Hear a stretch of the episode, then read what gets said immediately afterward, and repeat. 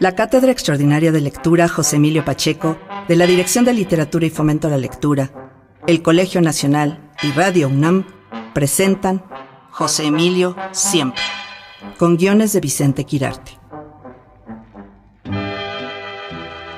El ensayista. Cada prólogo o ensayo de José Emilio Pacheco está lleno de hallazgos o de cosas que ya sabíamos, pero que él sabe contarnos de manera inigualable. Como él solía repetir, todo mundo conoce la historia de las últimas horas del transatlántico Titanic, pero todos queremos que nos la vuelvan a contar. Hablar sobre José Emilio Pacheco conduce de manera casi inevitable a recordar a Alfonso Reyes. Talento, poligrafía y preocupación universal son cualidades que evidentemente los hermanan, pero es justo establecer también sus diferencias. Alfonso Reyes decía que publicar era una forma de limpiar de papeles el escritorio. Con todo, Reyes creía en la transformación de lo periódico en permanente.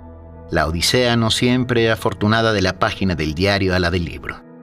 En este sentido, José Emilio fue el peor enemigo del interesado en su obra, pero al mismo tiempo, y por ese motivo, su mejor aliado.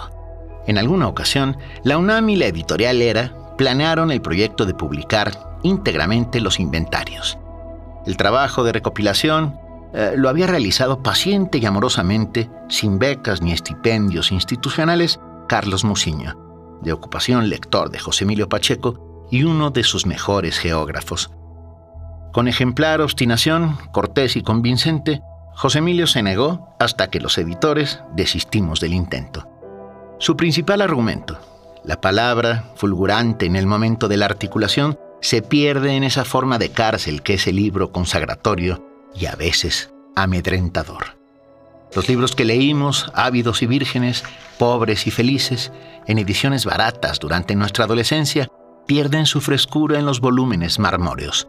Por fortuna, gracias a los afanes de Editorial Era, de Héctor Manjarres, Eduardo Antonio Parra, José Ramón Ruiz Sánchez y Paloma Villegas, encargados de la delección, contamos con una amplia selección en tres volúmenes de más de 700 páginas.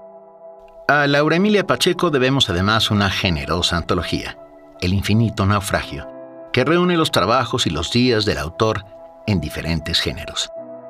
Víctor Hugo, uno de los escritores más citados y admirados por José Emilio Pacheco, cubrió con su genio la segunda mitad del siglo XIX. También lo hizo Guillermo Prieto, quien creyó en el dogma romántico y liberal de que la educación es el arma para conquistar el presente y pensar en un incierto futuro. Polígrafo como ambos, José Emilio Pacheco construyó un monumento verbal que es entre nosotros el más completo testimonio del siglo XX, con sus héroes y canallas, sus desiertos y oasis. Un libro clásico se equipara a este trabajo ejemplar, De Rerum Natura, de Lucrecia. Como él, José Emilio Pacheco ha elegido la humilde y difícil labor de recordar a sus hermanos de planeta la naturaleza de las cosas, la conciencia de navegar acompañados. Texto Vicente Quirarte. Voces Mariana Morales Guerra y Benito Taibo. Productora Ivonne Gallardo.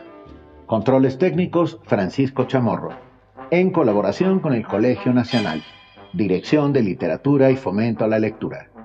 Coordinación de Difusión Cultural, UNAM.